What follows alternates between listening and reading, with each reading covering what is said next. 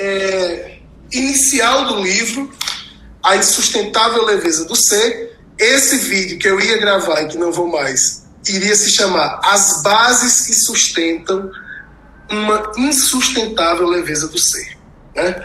E, e logo na primeira página, o Milan Kundera começa, né, a primeira expressão do livro já é o eterno retorno. Milan Kundera diz o seguinte: o eterno retorno é uma ideia misteriosa e com elas Nietzsche pôs muitos filósofos em dificuldade. Olha como ele traz aqui a ideia de eterno retorno e que a gente vai procurar desmistificar hoje. Pensar que um dia tudo vai se repetir como foi vivido e que tal repetição ainda vai se repetir indefinidamente, o que significa esse mito insensato? O Milan Kundera continua. O mito do eterno retorno afirma, por negação, que a vida que desaparece de uma vez por todas, que não volta mais, é semelhante a uma sombra, não tem peso, está morta por antecipação e por mais atroz, mais bela, mais esplêndida que seja, essa atrocidade, essa beleza, esse esplendor não tem o menor sentido. Aqui existem duas é, afirmações interessantes, né? Primeiro, de que o eterno retorno é a ideia de que a nossa vida pode se repetir indefinidamente. O segundo é que aquilo que passou torna-se sombra. Torna-se sombra. A nossa vida, a nossa vida é vivida nos instantes em que nós vamos agindo sobre a vida. E aquilo que passa, ou seja, o passado, ele não existe do ponto de vista do eterno retorno. O passado é algo que está nos condenando a sempre fugir da vida. O eterno retorno é um convite a viver a vida no agora, a estarmos agarrados a tudo aquilo que seja vida e a soltarmos como e aqui porque estou falando de a insustentável leveza do ser, vou utilizar metáforas nesse sentido, a soltarmos do nosso balão, do balão da vida, os pesos que nos mantêm presos no chão e dar leveza a essa existência. Né? É uma forma, o, o, o eterno retorno é um convite a viver a sua vida da forma mais plena possível. O que não é. Minha querida Sara, um abraço, seja bem-vinda, viu? Tá tudo certinho por aí? Ela tá ali se posicionando na câmera.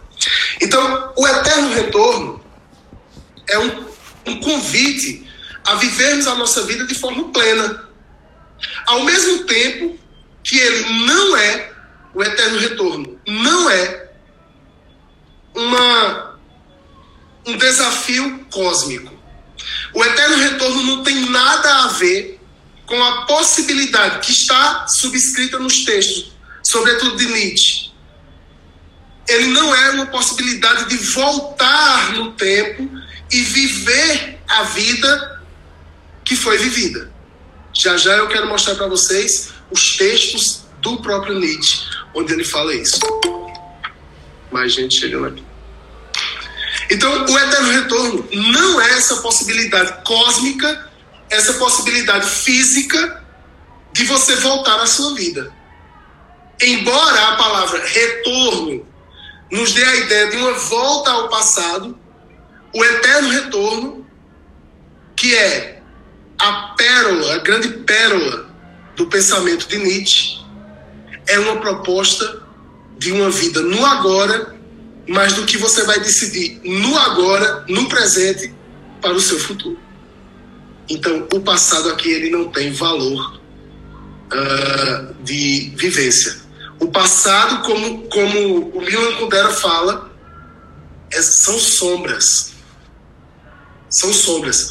O passado não deveria nos atormentar, embora atormente. E por que o passado nos atormenta? E, e penso eu aqui que 99% das pessoas que estão aqui assistindo essa, essa fala são atormentadas por, pelo passado. E o passado nos atormenta exatamente porque a gente não submete a nossa vida aos critérios do eterno retorno. Se a gente tivesse o poder quase de um super-homem, né? para usar a tradução vulgar aqui da, da filosofia de Nietzsche, de vivermos a nossa vida, empregando na nossa vida os critérios do eterno retorno, o passado, ao invés de nos atormentar, o passado, ao invés de fazer as pessoas neuróticas e dar dinheiro a David, porque trata dessas pessoas, o passado ele seria motivo de grandiosidade na nossa vida. E é essa a proposta da olha como Nietzsche vai tratar o eterno retorno, da doutrina do eterno retorno. É tão profundo o conceito, é tão profundo o pensamento. Seja bem-vindo, Felipe Augusto. É tão profundo o conceito do eterno retorno que Nietzsche o considera como uma doutrina que vai tratar em diversos livros. Nietzsche vai tratar do eterno retorno. Por exemplo, no livro Et Homo, onde Nietzsche faz uma espécie de apresentação de si para o mundo. Nietzsche vai tratar do eterno retorno nesse livrinho aqui, ó, A Gaia Ciência, ou seja, a ciência da alegria. Aqui há uma proposta e ele vai meio que ensinar a gente a viver sob os critérios do eterno retorno. E Nietzsche trabalha o eterno retorno na sua obra máxima, que é o Assim Falou Zaratustra.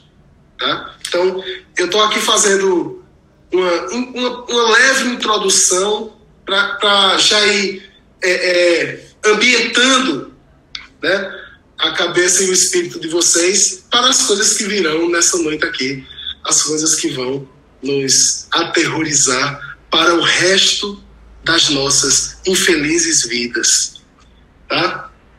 Porque eu tenho certeza que depois que vocês tiverem contato com o eterno retorno, cada decisão que vocês forem tomar na vida de vocês terá o peso da eternidade. O peso da eternidade, né? E isso é por si só já é um fardo insustentável porque eu não posso me desligar do livro, já é um fardo insustentável que todos nós seres humanos temos que carregar. Somos seres de escolhas. Temos que fazer escolhas cotidianamente. E como é que essas escolhas nos afetam? O eterno retorno é uma forma de, de pensar sobre isso.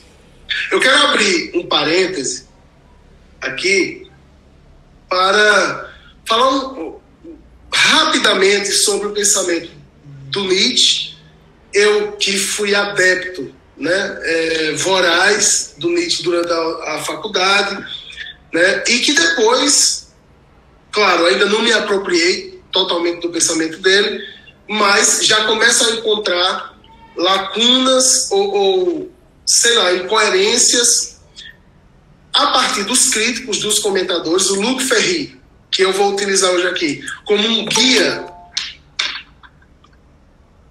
Bem-vindo, Lucas. O Luc Ferry, que é esse filósofo francês, que eu vou utilizar hoje aqui como guia, né? É, é o que eu vou explanar sobre o eterno retorno. Eu tirei muito do, do, da forma como ele coloca no seu livro e eu vou passar para vocês. Mas o, o, pensamento do Nietzsche eu considero ah, como um veneno, né? um remédio que pode se tornar veneno. Ele é um pensamento que pode lhe fazer ter uma boa vida se você submete a critérios do seu pensamento, a sua vida. Ele é um pensamento que pode você fazer fazer você ser arrogante, né? Porque ele é um pensamento aristocrático, que busca uma vontade de poder. Aliás, vontade de poder é um critério, é um pensamento do Nietzsche, que também não tem a ver com essa onda de coach, né? Já tem gente querendo utilizar é, é, vontade de poder como vontade de ganhar dinheiro, como pense, acredite que você chega lá. É o fim do mundo, uma coisa dessa, né? A vontade de potência nada mais é do que o indivíduo que consegue equilibrar em si as suas forças ativas e reativas. E isso, inclusive, é base para a psicanálise. Né? Porque existem forças contrárias. Existe um eu contra si mesmo dentro de nós. E é o equilíbrio dessas forças que Nietzsche vai chamar de forças ativas e reativas. De outra forma, também a gente pode considerar uh, o nosso espírito apolíneo contra o nosso espírito dionisíaco. Então, é, um, é uma outra contradição que a gente tem, né? que Freud vai dar outros nomes a esses bois. Né? E é o equilíbrio entre as forças que compõem a nossa vida que vai fazer a gente se deslocar nesse tecido de pulsões com leveza, com graciosidade. Vontade de potência é o indivíduo que vive sem contradições, ou que busca viver sem contradições. Os indivíduos que vivem cheios de contradições estão nos divãs para tentar amenizar suas contradições. Detalhe: 100% da gente aqui tem contradição. As forças ativas e reativas se chocam. Então é um pensamento que, se compreendido e utilizado a partir do bom senso, ele pode ser muito benéfico. Mas também pode ser um pensamento para justificar o nazismo. Isso acontece com Marx. Pode ser benéfico você ter consciência de classe. Mas é um pensamento também que pode justificar o stalinismo. Então, isso é, é, é o grande segredo da filosofia. É quando a gente consegue é, é, olhar para a filosofia e retirar dela aquilo que possa nos fazer ter vontade de potência. Ou seja, equilíbrio de forças que, se contradizem.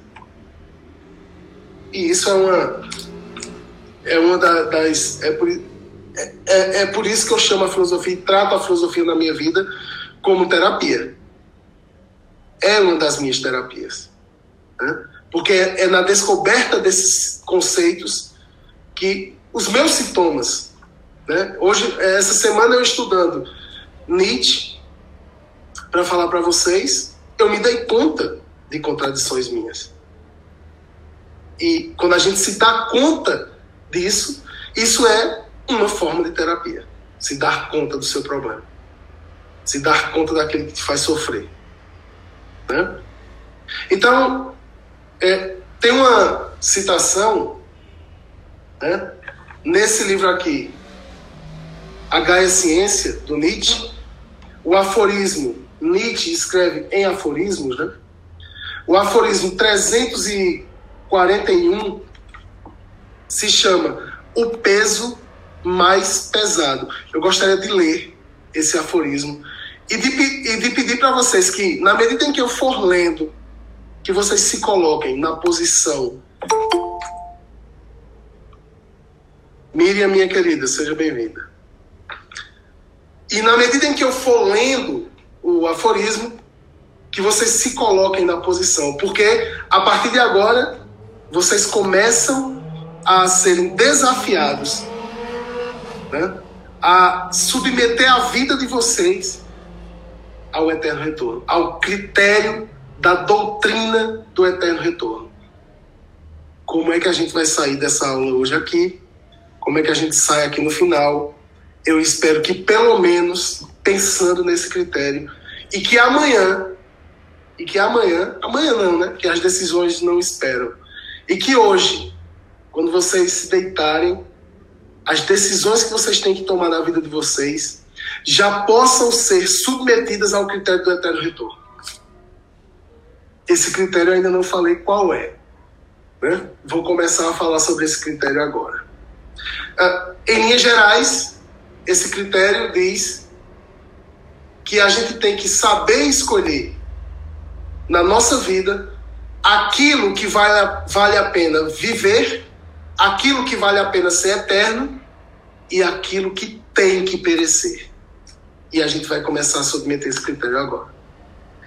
O aforismo diz: E se um dia ou uma noite um demônio te seguisse em tua suprema solidão e te dissesse. Então já começa, né, com você sozinho e um demônio vem te seguir. Já não é coisa muito boa.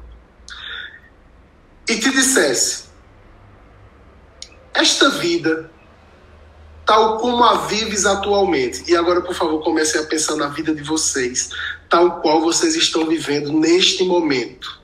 Né? O demônio está falando. Amém?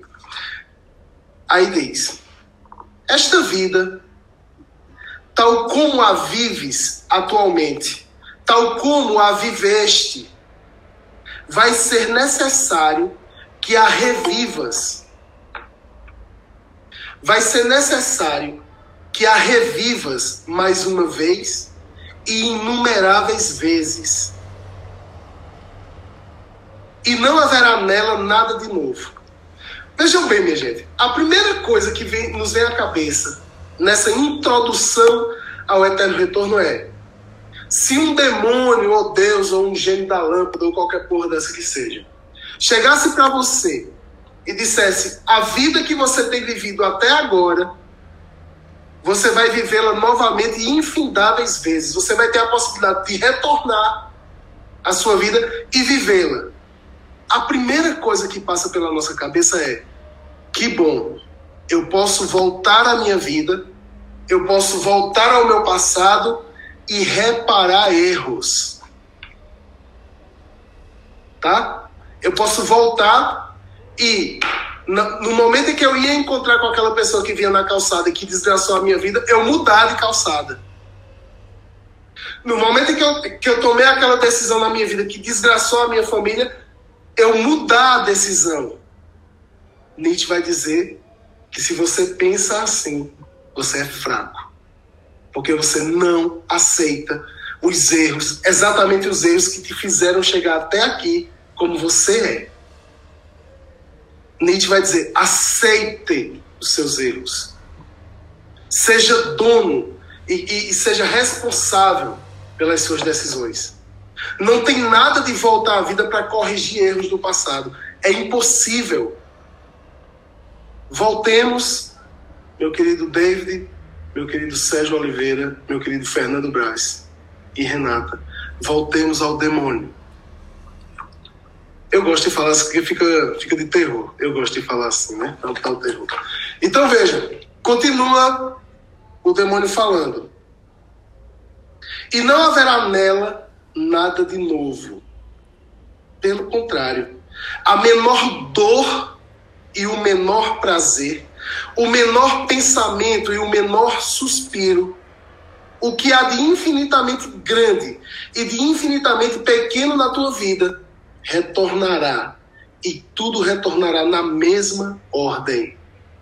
Imagine você, como eu, que tive que acompanhar meu pai no hospital por três meses, meu pai com câncer, e eu vi o meu pai morrer aos poucos e vi morrer definitivamente. Há, uma, há um desejo de eternidade, de querer, de querer viver a vida eternamente voltando. Mas eu teria que passar por todas as dores que eu passei na minha vida novamente e infinitamente. Aceitar isso, para Nietzsche, nada mais é do que uma prova infinita de amor à vida. Você vai viver, você vai voltar. A vida que você tem vivido até agora, você viveria infinitamente tudo. E quando ele diz tudo, ele está falando o menor suspiro. O menor suspiro que passou pela sua vida, você vai voltar. E tudo que você gozou que foi bom, e tudo que você chorou que foi ruim, vai ser assim novamente. Pensem, pensem na vida de vocês se retornasse isso infinitamente. Não vamos pensar no, no, no que foi bom, não. Vamos pensar nos piores sofrimentos que a gente teve. Tá? Voltemos ao demônio. Essa aranha também, e esse luar entre as árvores, e esse instante, e eu mesmo te propondo a volta. A eterna, a eterna ampulheta da vida será invertida sem cessar. E tu, grão de poeira, com ela. Tu, poeira das poeiras. Não te jogarias no chão, rangendo os dentes e amaldiçoando esse demônio que assim falasse? Vejam bem, se eu espero, e aqui a gente começa a entrar nessa metafísica, né? Se eu espero, se eu tenho vivido a minha vida, esperando que essa vida acabe, para que eu, numa próxima vida, seja feliz, para que eu vá ao paraíso numa próxima vida, eu rangeria os dentes de saber que agora eu estaria preso à minha vida eternamente. Cadê o paraíso? Cadê o paraíso?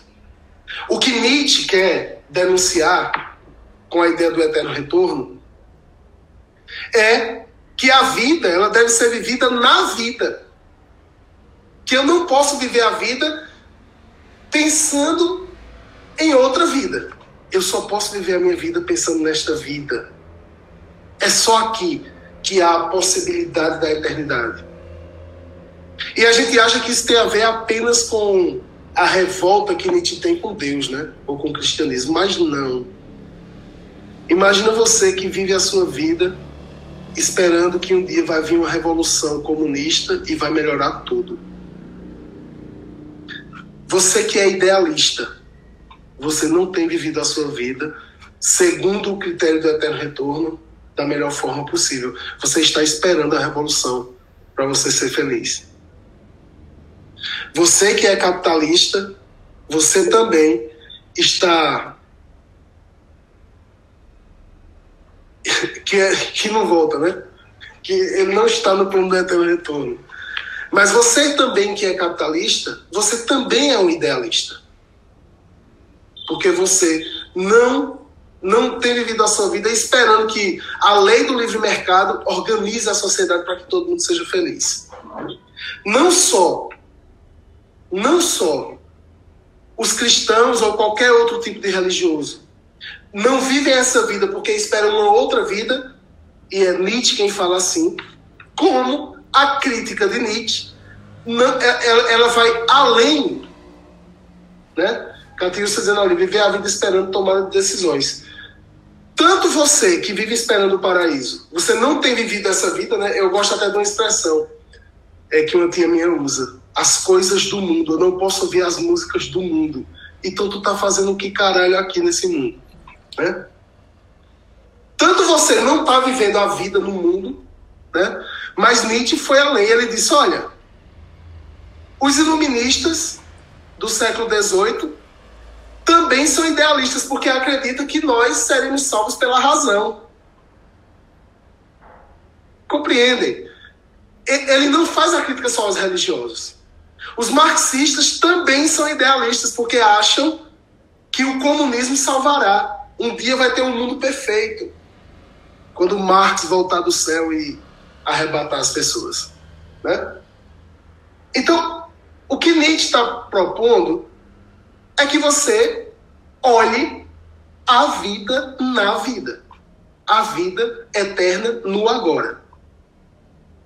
E que não há não há, para Nietzsche, possibilidade sequer de você ser feliz se eu eliminei religiões da minha vida, eu eliminei idealismos da minha vida, mas eu ainda estou preso porque eu não vivo a vida no agora. Eu só vivo ou no passado, na nostalgia, no, no, no espectro da nostalgia, ou eu vivo no futuro, no espectro da esperança. Eu só não vivo o agora da minha vida. E, e isso é um diagnóstico. Isso é um, isso é um sintoma, aliás, de que nós que vivemos no passado, presos ao passado ou ao futuro, de que nós não submetemos as nossas escolhas ao critério do eterno retorno. E por isso essas lacunas de desejo nos prendem, nos fazem fugir do nosso presente, da nossa vida. Muito, muito. Os alemães beberam muito do budismo. Né? Então, eu quero estar na vida. E eu tenho que tomar as minhas decisões na vida. Eu não posso fugir por qualquer que seja o idealismo. Por isso que o pensamento de Nietzsche é pesado.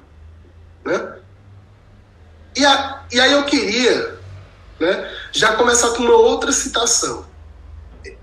Está lançado o desafio aqui, né? Para vocês pensarem. Se vocês tivessem que viver a vida que vocês viveram até agora, infinitamente, em cada dor e em cada alegria, vocês aceitariam né? Mas se vocês acham que não dá para aceitar isso, é simplesmente porque a gente não tomou as decisões corretas na vida. E a gente não tem vivido uma vida digna para nós mesmos. Nós mesmos não temos é, criado uma vida digna de ser repetida. São as nossas decisões. O demônio continua. Ou talvez já viveste um instante bastante prodigioso para lhe responder: Tu és um Deus e nunca ouvi coisa tão divina. Se você tem vivido a sua vida até agora tomando as decisões, submetendo as decisões da sua vida ao eterno retorno, olha o que você responderia ao demônio: Tu és um Deus e nunca ouvi coisa tão divina. Se este pensamento te dominasse, tal como és, te transformaria talvez, mas talvez te aniquilaria a pergunta, uh, uh, Tiago Claria, a pergunta, queres isso ainda uma vez em um número incalculável de vezes? Esta pergunta pesaria sobre as tuas ações como um peso mais pesado. Veja bem, a partir de agora, vocês estão condenados, né? A toda vez que forem decidir algo, submeter ao critério do eterno retorno. E qual é o critério? eu viveria isso infinitas vezes. Eu viveria isso que eu estou decidindo viver agora infinitas vezes, mas é muito fácil de, é, submeter ao critério quando a gente só goza das nossas decisões e os sofrimentos. Eu viveria o bom e o ruim disso. Eu viveria o gozo e as consequências disso que eu decidi agora infinitas vezes. Esse é o critério do eterno retorno. E então, como te seria necessário amar a vida e amar a ti mesmo para não desejar mais outra coisa que essa suprema e eterna confirmação, esse eterno e supremo selo de amor à vida. É isso que a gente tem que construir. Uma vida digna de ser vivida infinitas vezes, com erros e acertos. Porque se a gente elimina os erros e as consequências das nossas decisões, é sinal de nossa fraqueza. Nós devemos abraçar as nossas dificuldades, abraçar as consequências do, dos nossos, das nossas decisões. Por isso que Nietzsche, no livro Et no prólogo e no primeiro capítulo, ele e, e, esse é um dos últimos livros, né? Ele já tá, já viveu bastante e ele já amadureceu certas ideias. Eu encontrei essa citação aqui que eu acho linda de alguém que talvez o próprio Nietzsche não submeteu a vida dele a essas decisões, tá? Nietzsche não é nem de longe o super-homem que ele tanto falou. Mas olha que coisa linda. Mas é um grande poeta. Descobri por assim dizer, de novo a vida. O cara está no final da vida e ele diz: descobri, por assim dizer, de novo a vida. A gente, a gente tem essa capacidade de descobrir a nossa própria vida infinitas vezes ao longo da nossa vida. Não há tempo perdido.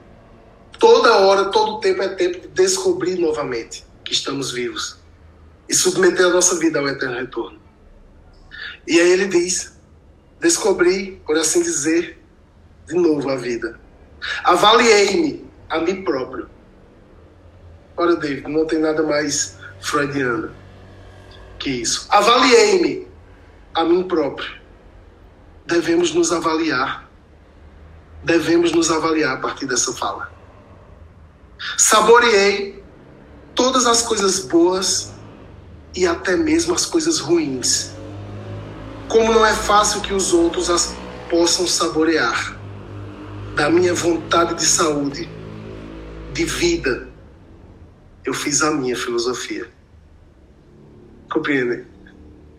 Da minha vontade de saúde, da minha vontade de vida, depois de me avaliar, eu fiz a minha filosofia.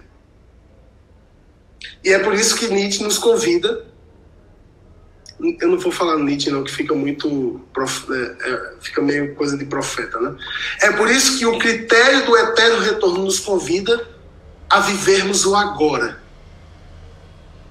A tomarmos decisões a partir de agora que nos façam amar a vida de uma forma que a gente sequer pense em passado e sequer projete futuro. A vida é tão interessante e linda e gostosa e sofrida agora que eu quero viver agora. Eu quero viver o agora. E é por isso que esse livro me chocou. E é por isso que Água Viva me chocou. E eu queria mostrar para vocês como Clarice Lispector, quando começa a escrever esse livro, ela está completamente tomada pelo eterno retorno. Ela está completamente tomada. Primeiro que Água Viva começa a ser escrito, o texto começa a ser escrito a partir de uma da separação dela. Ela está só. Ela está sofrida. A personagem aqui, que eu acho que é Clarice, está sofrida e só. Foi jogada e a partir desse momento de sofrimento, ela encontra redenção. O final desse livro eu não vou nem dizer. E descobre a solitude. E descobre a solitude. Olha como ela começa isso aqui, minha gente. É sempre um impacto para mim ouvir isso. Ouvir Clarice Lispector possuída pelo demônio do eterno retorno. E ela diz: é com uma alegria tão profunda. Veja, ela está começando a escrever isso aqui depois que ela se separou. E ela se separou, o traste foi embora e ela diz: é com uma alegria tão profunda. É uma tal aleluia. Aleluia, grito eu. Aleluia, que se funde com o mais escuro uivo humano de dor de separação, mas é grito de felicidade diabólica. Um uivo. Olha, olha que coisa linda. Um uivo humano da dor da separação, mas é, é grito de felicidade diabólica. E aí ela continua. Porque ela vai falar, ela vai nos dizer aqui de, de onde ela fala. De onde ela fala. Porque ela diz assim: porque ninguém empreende mais. E notem que isso já é passado. E o passado já não prende mais. Ela agora começa a se deslocar para o presente, para a vida onde ela realmente acontece. Continuo com capacidade de raciocínio. Olha, o negócio foi sério, hein? quase que quebra o raciocínio dela. Continuo com capacidade de raciocínio. Já estudei matemática até, que é a loucura do raciocínio. Mas agora, olha que coisa linda, minha gente. Olha o que, é que essa mulher quer agora. Mas agora eu quero o plasma.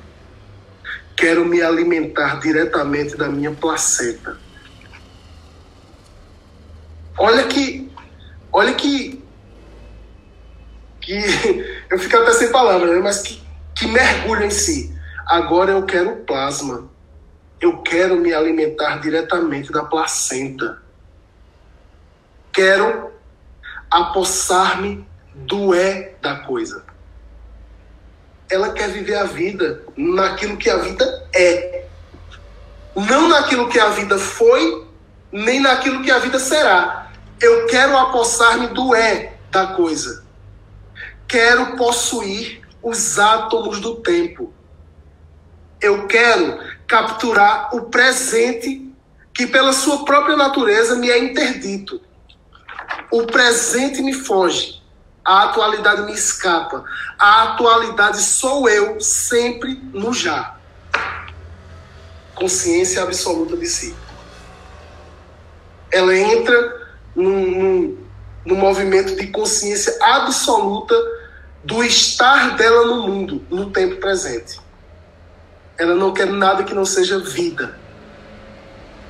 Ela diz: a atualidade sou eu. O agora sou eu. E a vida é esse instante incontável, maior que o acontecimento em si. Matéria sensibilizada pelo arrepio dos instantes. E o que se sente é ao mesmo tempo que imaterial, tão objetivo que acontece como fora do corpo, faiscante, no alto. Alegria, alegria é matéria de tempo e é por excelência o instante agora. Quero, ela finaliza, quero captar o meu é. Eu quero ser isso que eu sou agora. Eu quero me aproximar do que eu sou. E aí, como é que ela termina essa introdução magnífica? Ela diz: Olha, olha, olha quem submete o eterno retorno e que consegue viver a vida na vida inteira. Ela diz assim: Escrevo-te toda inteira e sinto um sabor em ser e o sabor a ti é abstrato como instante. Não se compreende música, ouve-se. Ouve-me então com o teu corpo inteiro. Então ela pede, né? ela diz que está inteira ali e pede que o outro seja inteiro para ela. Né? Vejam como Clarice está é, é, explanando uma vida que já se submete ao, ao eterno retorno. E aí a gente se pergunta, né, que atitude ter a partir do critério do eterno retorno? Uh, Luc Ferry, ele dá uma, uma resposta bem interessante, né? Esperar um pouco menos, lamentar, quando ele diz, ó, esperar um pouco menos, viver um pouco menos no, no, no futuro, esperar um pouco menos. Eu gosto muito do conceito de, de Paulo Freire, né, de esperança, porque para, para Paulo Freire, esperança não é esperar, é esperançar, é aguardar agindo. Mas Luc Ferri diz: esperar um pouco menos. Não ficar se fiando tanto no futuro. Lamentar um pouco menos. Ou seja, não ficar se lamentando pelo passado. Amar um pouco mais. Nunca permanecer nas dimensões não reais do tempo, no passado e no futuro, mas tentar, ao contrário, habitar tanto quanto possível no presente dizer sim, dizer sim à vida com amor. Eu penso que a gente já vai acomodando aqui, já, já, eu não quero que, não é, não é minha intenção que vocês saibam o que é eterno retorno, mas que nós, juntos, né, que a gente sinta o que é eterno retorno. Né? Um convite a olhar a vida do ponto de vista da própria vida. Né? Por isso que Nietzsche diz: olha, olha, se o eterno retorno é um critério de escolha para as, as questões da sua vida, esse critério não pode se submeter a nenhum, a nenhum tipo de parâmetro que não seja a vida. Toda vez que quando toda vez toda segunda-feira que você acorda se arruma todo, ou toda. E antes de sair, você olha o horóscopo para saber se seu dia é bom ou ruim. Você matou o eterno retorno. Se toda vez que você vai sair de casa você coloca o tarô para saber o que, o que os astros vão decidir na sua vida, ou eu vou decidir a partir disso, você matou a plenitude da sua vida. Mas isso vale também para a igreja. Se você toda vez que sai de casa precisa perguntar, ou que tem uma decisão dura para tomar na vida, você diz: seja o que Deus quiser, você abriu mão de, de uma dádiva, inclusive para quem acredita, que lhe foi dada por Deus, que é o livre-arbítrio. Você abriu mão. Seja o que Deus quiser. Você acabou com a possibilidade de você decidir e de você arcar com as consequências da sua decisão. E aí, como é que, como é que o próprio Nietzsche diz isso? Ele diz: é no seio deste mundo, permanecendo nesta terra e nesta vida, Nietzsche faz questão de trazer a gente para o chão, de cortar, romper idealismos. Né?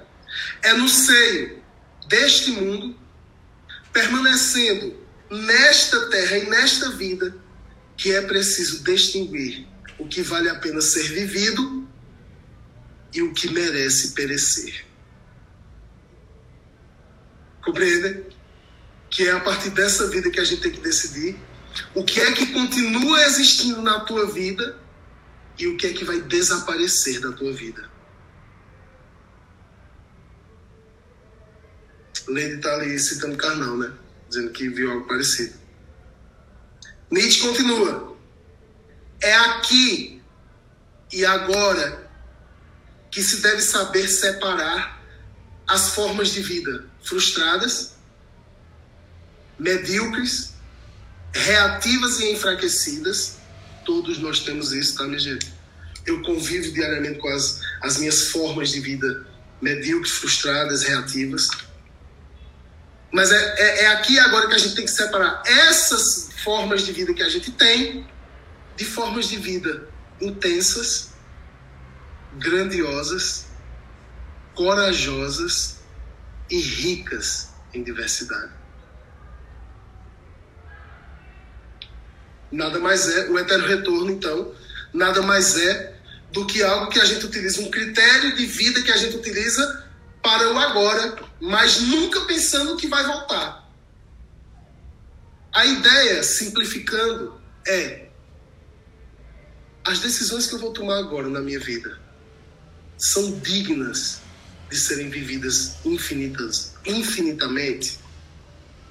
Se toda vez que você for tomar uma decisão na sua vida, você submete ao critério do eterno retorno, notem que não é de agora para trás, mas veja, toda vez que você vai construindo a partir de suas decisões uma vida, primeiramente sua, porque é você que decide essa vida, e que as suas decisões você assume essas decisões de forma a que, se elas derem errado, mesmo assim você amar as consequências disso, você vai construir a partir de agora, a partir de agora que você está entendendo aí o, o, o que é o eterno retorno, uma vida para a frente, para o futuro, que será digna de ser vivida infinitas vezes. Isso é o grande sabor do eterno retorno. É você olhar a partir daqui, olha o que é que Nietzsche está dizendo. É no seio deste mundo.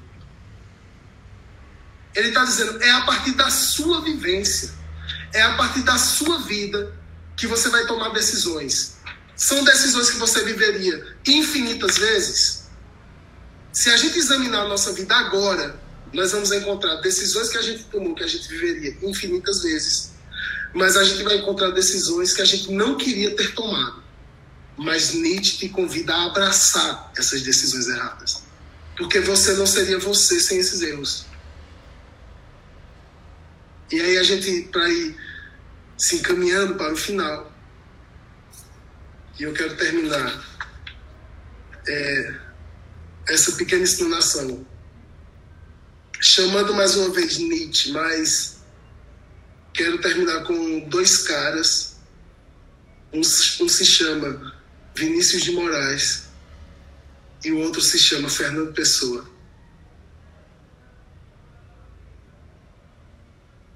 E eu espero que, que a gente esteja, esteja se, se entendendo nesses critérios que a gente vai utilizar. Né? Porque Nietzsche ainda diz: se, e isso vai agora para você, tá? Se em tudo que você quer fazer começar se perguntando: tenho certeza que desejo fazê-lo infinitas vezes Presta bem atenção, minha gente. Não há um critério racional no que Nietzsche está falando aqui. E agora eu vou expor para vocês, expor para vocês qual é o critério da vontade. Desejo fazê-lo infinitas vezes. Isso se tornará o centro de gravidade mais sólido para vocês. Qual deve ser, segundo Nietzsche? o centro de gravidade mais sólido da nossa vida, o que eu desejo fazer agora, eu faria infinitas vezes, mesmo arcando com consequências de sofrimentos, de faltas, de desejos não realizados, buracos na alma que eu criei a partir de desejos que eu quis viver. Porque o critério é o desejo. E olha, David, como isso é psicanalítico. O critério da nossa vida, desejo. Eu tenho que examinar os meus desejos. É o que eu desejo fazer na minha vida. E os meus desejos? Fui eu quem criei esses desejos. Eu é que quero desejar assim, a partir das minhas escolhas. E Ronaldo está dizendo ali, afinal, somos seres desejantes. E aí Nietzsche continua, né? Isto se tornará o centro de gravidade mais sólido para você. Eis o ensinamento da minha doutrina. O peste querendo criar, derrubar ídolos e criar uma doutrina. Olha, olha como ele arrebata isso aqui, minha gente. Ele diz: Eis o ensinamento da minha doutrina. Dois pontos. Olha que ensinamento lindo. Viva de forma a ter de desejar. Reviver é o dever, pois em todo caso você reviverá. O critério maior é o teu desejo. O que é que você deseja agora? Você deseja algo, você quer esse algo, e esse desejo que você está desejando vai te trazer que tipo de consequência? Você está disposto e disposta a abraçar essa consequência? Ah, mas e se eu não quiser mais amanhã? E se eu não quiser mais amanhã? Não é, não é um eterno retorno? E se eu não quiser? Ele deixa de ser eterno? Não, não deixa de ser eterno. Por quê? Porque o desejo é eterno no momento em que você deseja. Eu quero isso agora. Eu posso daqui a um segundo não querer mais. Mas lembrem-se que um segundo à frente não é vida. Vida é agora. E eu preciso viver isso. E, e, e eu preciso escancarar esse desejo agora. Ele é eterno, agora. Eu não posso esperar. Porque um segundo à frente já não é vida. Um segundo atrás já não é vida. A vida, como diz Clarice, é o instante já.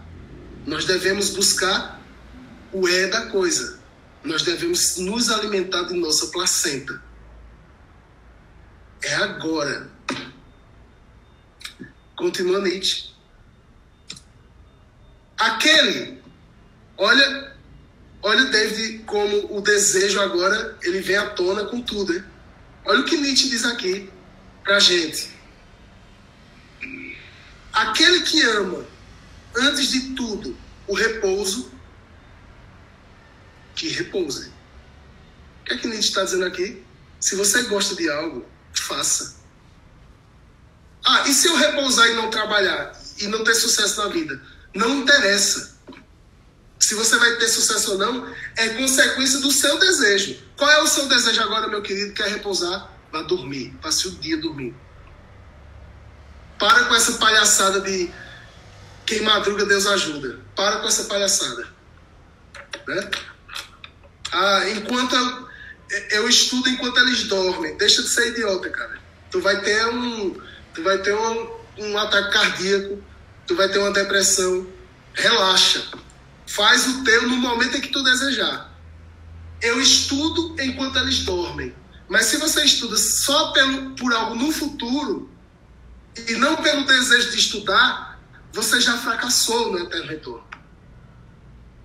Eu não, eu não posso estudar porque eu estou pensando no, no, concurso que eu vou fazer no futuro. Eu, eu quero viver, eu tenho que viver o agora. Eu vou estudar, tem um concurso lá na frente, mas eu vou estudar porque eu desejo estudar agora. A minha infinitude é agora. E daqui a um segundo eu não quero mais estudar e não vou. Mas quando eu sentar para estudar, eu vou aprender. Eu vou ser poderoso. Porque eu estou movido pelo meu desejo. Nietzsche continua. Aquele que ama antes de tudo se é, a, aquele que ama antes de tudo se submeter, obedecer e seguir, que obedeça. Se o seu desejo é a submissão, se submeta. Não, não viva uma vida desencontrada. Desejo de vida. Mas que saiba, tem uma advertência aqui, mas que saiba para o que dirige a sua preferência. E aí vem ele arrebata de forma linda. E não recue diante de nenhum meio. É a sua eternidade que está em jogo. Olha que coisa linda, minha gente. Você quer isso? Você deseja isso para sua vida? Faça. Aí Nietzsche só faz uma advertência, né? Não recue diante de nada. É a sua eternidade que está em jogo. Vá até o fim com os seus desejos.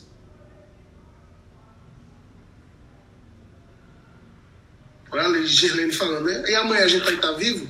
Por isso que a eternidade é agora, né? Por isso que o eterno é agora. E aí, na nossa última parte da nossa aulinha, aulinha de hoje, vem Vinícius de Moraes e diz assim: eu, eu quero dar os créditos aqui, tá? Depois que eu vi Mário lendo esse poema, Mário Rodrigues, mudou completamente a perspectiva e na hora eu encaixei no eterno retorno. Vinícius de Moraes diz: De tudo ao meu amor serei atento. Quando a gente ouve essa frase, a nossa tendência é pensar assim: eu tenho um amor, eu tenho uma pessoa que é o meu amor, e de tudo a esse amor eu serei atento. Mas não. Vinícius está dizendo de tudo ao meu desejo eu serei atento. Compreende? Eu vou ser atento ao meu desejo. Olha o Nietzsche dizendo: quer descansar? O seu desejo é o repouso? Que repouse. Vinícius está dizendo: de tudo ao meu amor serei atento. Antes e com tal zelo, e sempre e tanto Olha como ele afirma e reafirma o desejo. Eu sou atento ao meu desejo, que mesmo em face do maior encanto dele, mesmo que haja qualquer outro encanto maior dele, do meu desejo, se encante mais o meu pensamento. Onde é que eu vou voltar a minha atenção? Mesmo que haja outro encanto fora de mim, ou fora do tempo, ou fora da vida, gigantesco, é do meu desejo, é do meu amor que eu vou que, eu, que vai se encantar ainda mais o meu pensamento. Eu não preciso olhar para nada fora de mim. Olhe para o meu desejo. Vinícius continua dizendo: Quero vivê-lo em cada vão momento. Eu quero expor o meu desejo à vida em cada segundo da vida, em cada vão momento. Cada momento da minha vida é digno de eu colocar ali todo o desejo da minha vida. Ele está submetendo isso ao eterno retorno. As escolhas que ele está fazendo, eu vou aproveitar cada segundo da minha vida. E vou colocar nisso todo o meu desejo. Quero vivê-lo em cada bom momento e em seu louvor hei de espalhar o meu canto. Em louvor do meu desejo, eu vou encher o mundo com o meu canto. E rir o meu riso e derramar o meu pranto. O que é que ele te diz? O que é que ele te diz? Faça a sua escolha. Mas ela vai vir com coisas boas e com coisas ruins. Abrace as duas. Por isso que Vinícius diz aqui: e rir o meu riso e derramar o meu pranto. Ao seu pesar, olha o peso da insustentável leveza do ser, ou ao seu contentamento. E assim, quando mais tarde me procure, quem sabe a morte, angústia de quem vive. Quem sabe a solidão, fim de quem ama. Eu possa lhe dizer do amor que eu tive.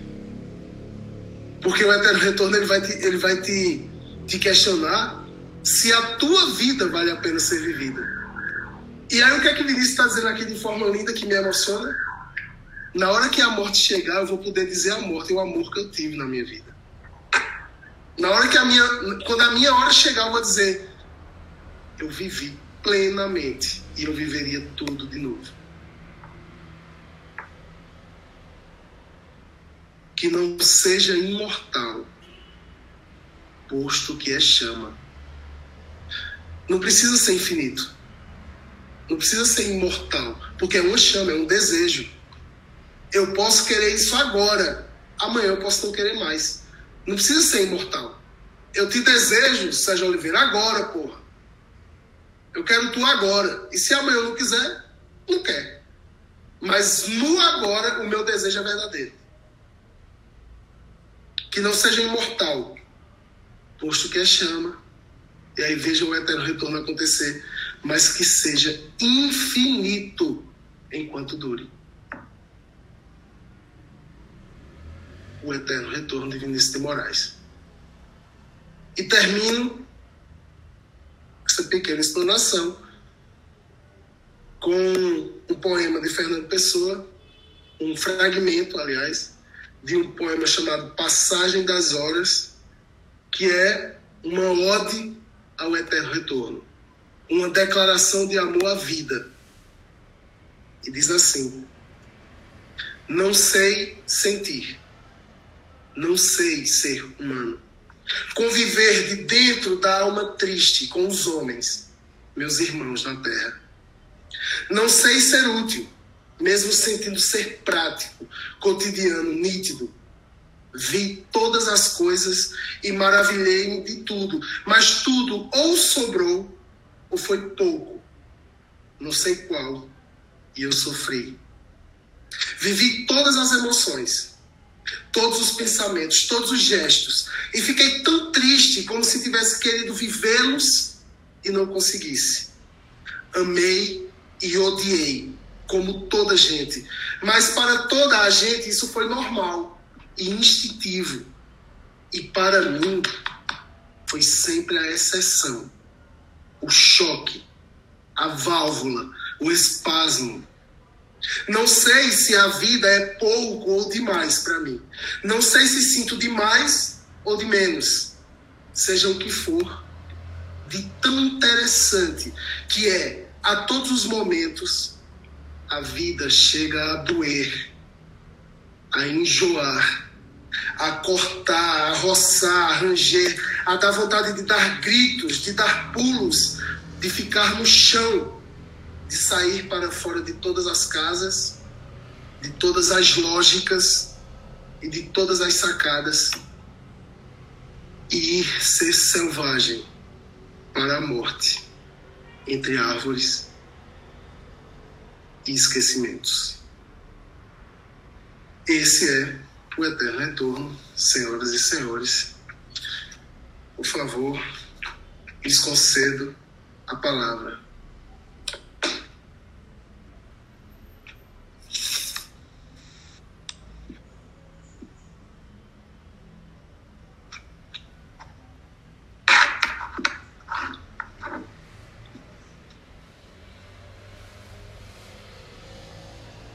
Que bom. Não tem palavra.